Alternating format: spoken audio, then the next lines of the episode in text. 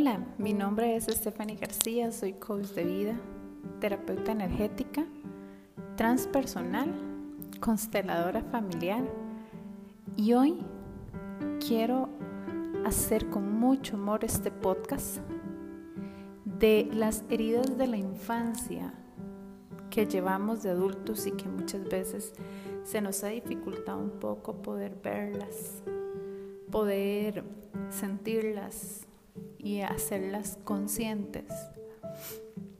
Eh, cuando nosotros crecemos y nos hacemos adultos, se nos olvida que ese adulto lo rige un niño y si ese niño está herido, vamos a tomar siempre decisiones desde ese niño.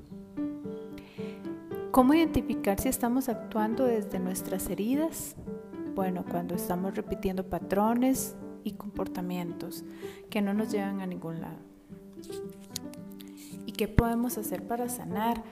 Ok, convirtiéndonos en adultos responsables, sabiendo y haciendo consciente que tenemos esta herida, sabiendo y haciéndonos conscientes de que somos responsables de ahora poder sanar a este niño. Nosotros nos relacionamos con la vida desde el, desde el niño herido. No somos nosotros como adultos. Y desde estas heridas, son cinco heridas del alma que tenemos en nuestra niñez, de las cuales ya te voy a hablar. Por eso es que muchas veces dentro de mi consulta y en las sesiones que yo veo, la gente está atorada en un mismo tema. Me siguen llegando este, amigos iguales, repito las mismas parejas, los trabajos son los mismos. Entonces, seguimos como atorados y explorando de dónde venimos, podemos saber también a dónde queremos ir. Por eso es tan importante poder enfrentarnos, porque no es lo mismo llegar y decir, ah, no, ya el pasado sanó, ya quedó atrás, yo ahora solo para adelante. Pero ¿qué tanto lo estás haciendo realmente? ¿Verdad? Porque sí, es cierto, nos tenemos que devolver un poco, tenemos que ir a poner en orden el pasado, tenemos que toparnos con cosas que a veces no nos gustan, que nos duelen, que nos hirieron eh, y todavía nos hieren, pero sabiendo a dónde queremos ir. Haciéndonos preguntas como qué sucedió en nuestra infancia, qué sucedieron, qué sucedió con nuestros padres, cuál fue nuestro proyecto sentido, que es muy importante este tema, porque así se le llama desde el punto psicológico a la unión del espermatozoide con el óvulo en el momento en el que fuimos creados. Em, ¿Cómo llegamos acá? Si por por nosotros, por la noticia de nuestro eh, venir al mundo, ¿verdad? Donde mamá da la noticia que está embarazada, se da cuenta, ya habían otros planes. No siempre es como, em, ok, estoy embarazada y no quiero estar embarazada. No siempre es eso. A veces son otros temas, trabajos. A veces son temas de no sé cómo voy a dar la noticia, tengo miedo, no sé cómo van a reaccionar mis padres o mis familiares. Eh, pensaba estudiar o tengo que dejar mi carrera ahora a medias. Son muchas las situaciones del por qué hay como cierto rechazo. O si por el contrario, pues me esperaban con mucho, mucho anhelo y este, muchas expectativas. Para empezar, quiero recordarte que no solo somos un cuerpo físico, que también somos energía, científicamente comprobado que el 99.99999% es energía, o sea que cada célula dentro de cada átomo hay energía. Y eso hace que nosotros seamos energía. Y desde acá podemos entender que cada pensamiento que tenemos genera una emoción y que esa emoción transmite una energía en movimiento, que ésta se da por parte de nuestro cuerpo y así se genera cierto equilibrio o desequilibrio. Depende de cómo lo veas o lo que estés sintiendo. Entonces, sabiendo que somos energía y que una emoción tiene el poder de repercutir en todas nuestras células, bueno, te explico. Imagina que si somos energía, entonces ¿cuál es la importancia de la energía con la que nos crearon? Con la que fue la intención de ese momento. Porque desde nuestros padres ya están pensando en crearnos consciente o inconscientemente, ya ahí se genera una energía. Y esta puede ser de miedo, puede ser de amor, puede ser de no merecimiento, porque puede venir una madre abusada, puede venir desde una madre violentada, puede venir de un padre abusado también. Entonces, la energía que traen nuestros padres y a la hora de la concepción es lo que nosotros nos mm, heredan y esto es llamado como epigenética. Por eso es tan importante. Em, cuando llegamos acá con la energía, ¿verdad? Y la biología, que es muy sabia, que es parte de la naturaleza, llega al mundo un bebé tratando de adaptarse al entorno. Entonces, si el padre es un padre estresado o es un padre que está al punto de la quiebra, o la madre tiene miedo, o es una madre rechazada, el niño traerá esa misma energía de tristeza, de depresión, de no merecimiento. Y acá es donde empieza nuestra herida. ¿Por qué te cuento antes de hablar de las heridas de todo esto? Porque no es solamente saber que hay heridas, comprender que tenemos X o Y con las cuales nos podemos identificar es saber desde dónde y por qué. De los 0 a los 7 años estamos en un estado inconsciente. Ejemplo, cuando, no sé si han visto cuando una mamá le da de comer al bebé y la mamá hace una mueca de que abre la boca para que el bebé también abra. Eso es una reacción espejo. El bebé abre la boca porque ve que la mamá abre la boca. Y esto viene desde nuestras neuronas espejo. Y de los 0 a los 7 años tenemos las neuronas espejo haciendo todo lo que vemos en el entorno. Todo. Entonces, eh, esto se programa y cada vez que eh, ve la cuchara el bebé, el bebé ya va a abrir la boca. Y la mamá hace mmm y el bebé hace mmm. Entonces, así es como la mente analítica y la mente consciente se, se forma de 0 a 7 años. Y todos los programas que vimos, aun cuando no nos dijeron nada, todo lo que percibimos y vimos, lo vamos a hacer un programa para el resto de la vida.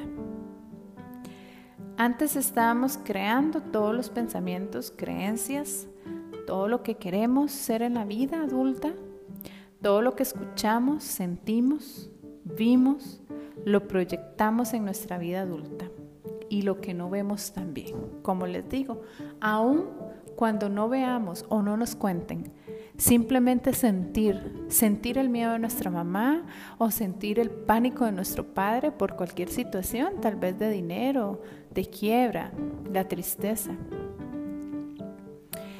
Em, nosotros desde la sistémica, cuando hablo de la sistémica, hablo del sistema familiar.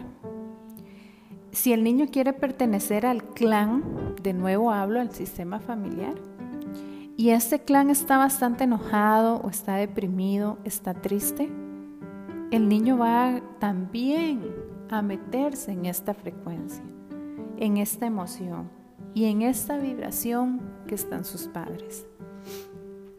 Emocionalmente y energéticamente el niño sentirá este estrés que el padre tiene o la madre, la desconfianza.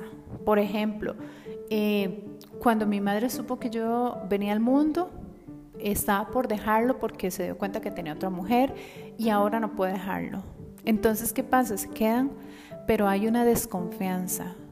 Y cuando yo crezco, cuando soy un bebé, voy creciendo, yo siento la desconfianza de mi madre y vibro con la desconfianza de mi madre. Y ahí se va a forjar una herida.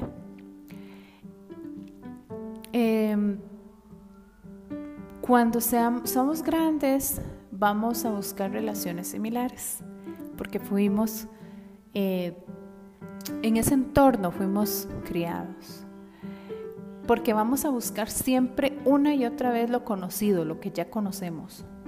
Y recuerdo, porque creo que ya lo he dicho en otras en otros capítulos, que el 95% o el 97% de nuestros pensamientos eh, son inconscientes y son repetitivos. O sea que crecimos, pero no nos reeducamos. Y crecimos con los pensamientos de niños. Y apenas el 5% de los pensamientos está en analítica, o sea, está en la conciencia. Entonces es muy poco, es muy poco. ¿Y qué pasa cuando empezamos un proceso de sanación o empezamos un proceso de terapia, de confrontación, de autoaceptación? Traemos al consciente, traemos. Y este 5% se va haciendo un poco, se va expandiendo. Y podemos hacernos cargo de muchas cosas que cuando éramos niños simplemente aprendimos y no teníamos la edad tampoco. Eh, esto va a querer decir que el 95% de la personalidad se forjó de los 0 de los 7 años y donde no nos vamos a acordar. Acá es donde vienen los bloqueos.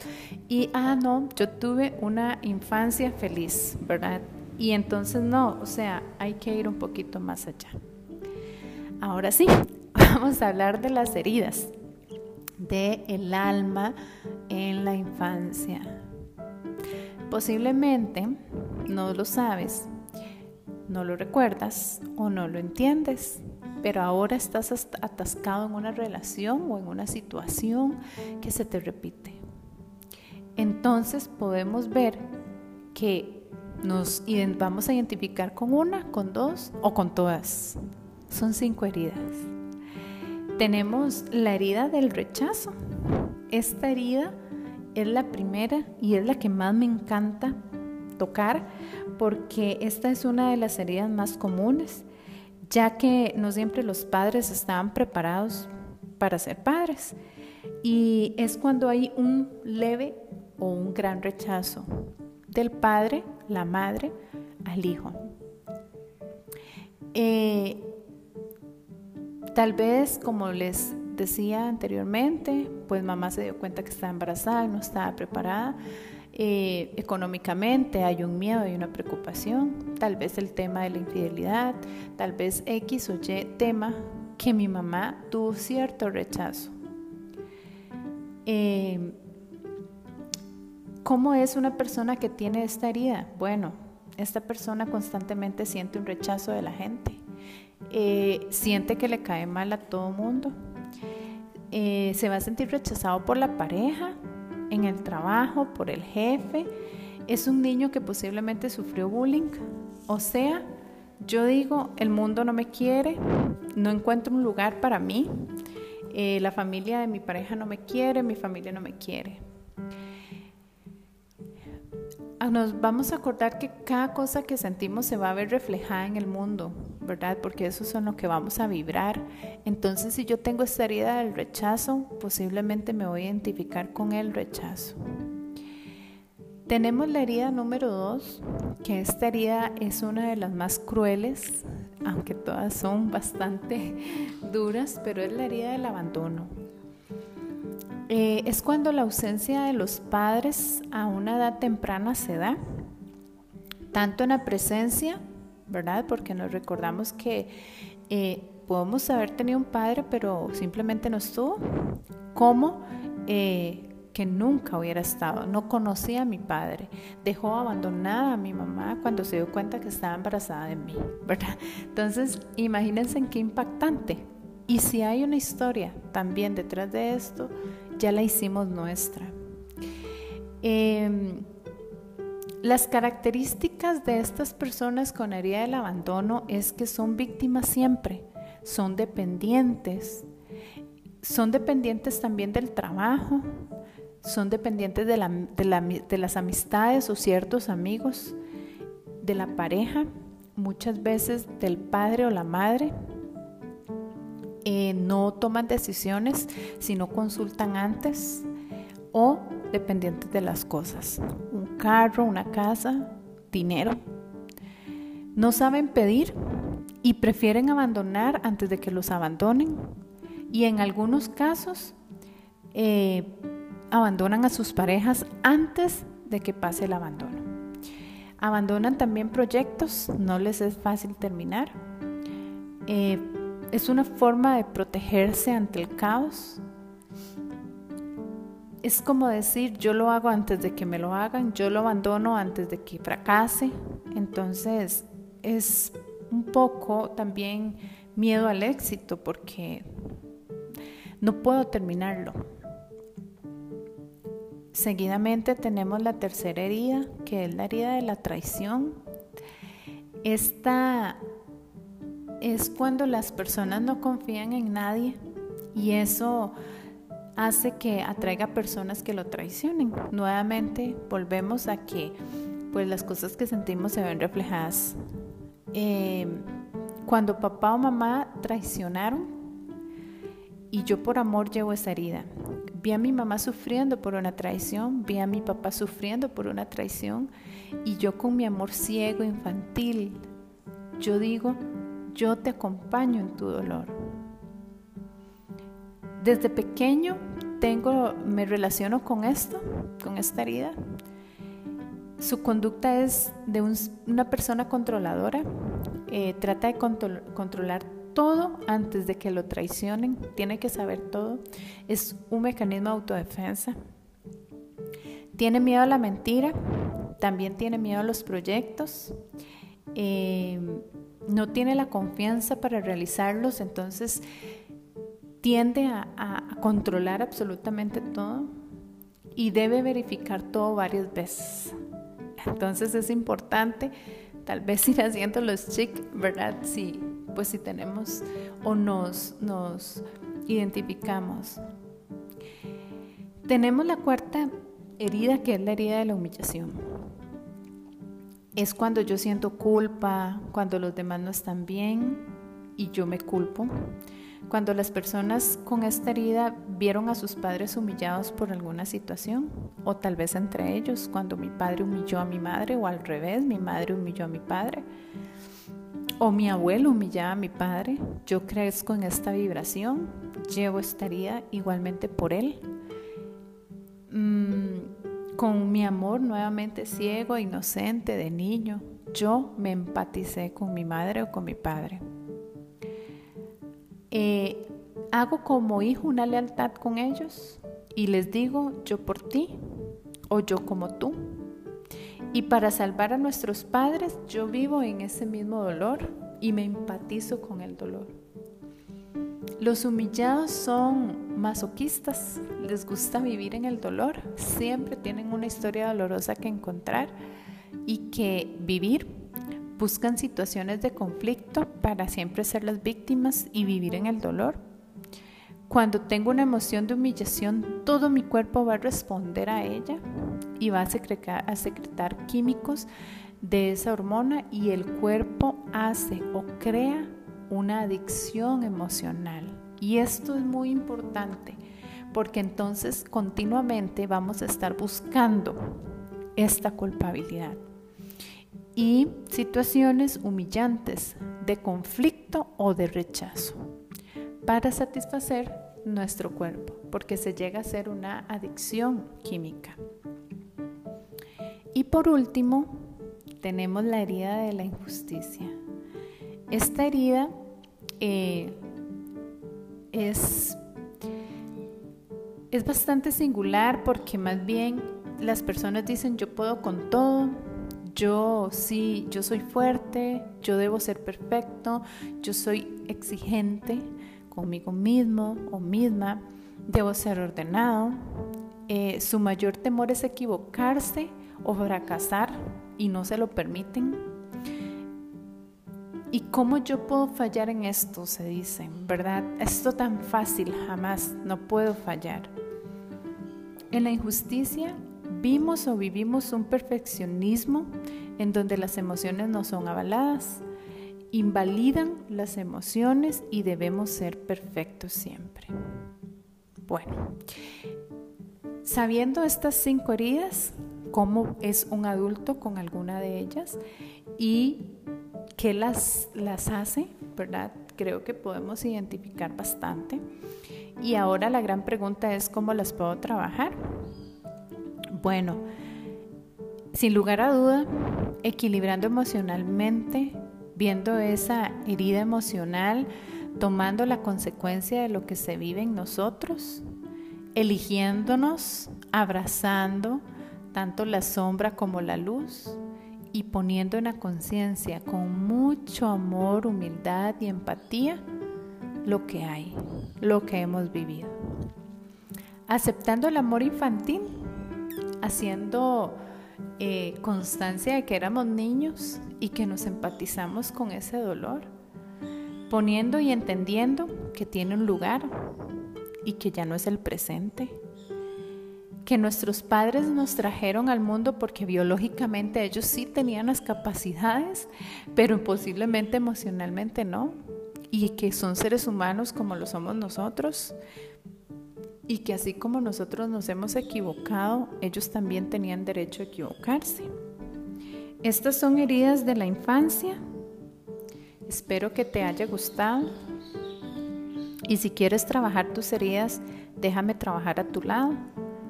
Te recuerdo que soy terapeuta transpersonal de, de energía, soy consteladora familiar, coach de vida y crecer tiene su incomodidad y su responsabilidad, pero vale la pena. Si gustas más información, me puedes seguir en mis redes sociales como stephanie.garcía.garro y sería un placer poder acompañarte en un proceso de sanación, en un proceso de transformación. Y estoy siempre para servirte, servir a la vida. Y como dice Bert Hellinger, el creador de las constelaciones familiares, si no estamos en la vida, estamos en la muerte. Así que elijamos estar en la vida, sanar, vivir y equilibrar. Que tengas un excelente día, tarde o noche.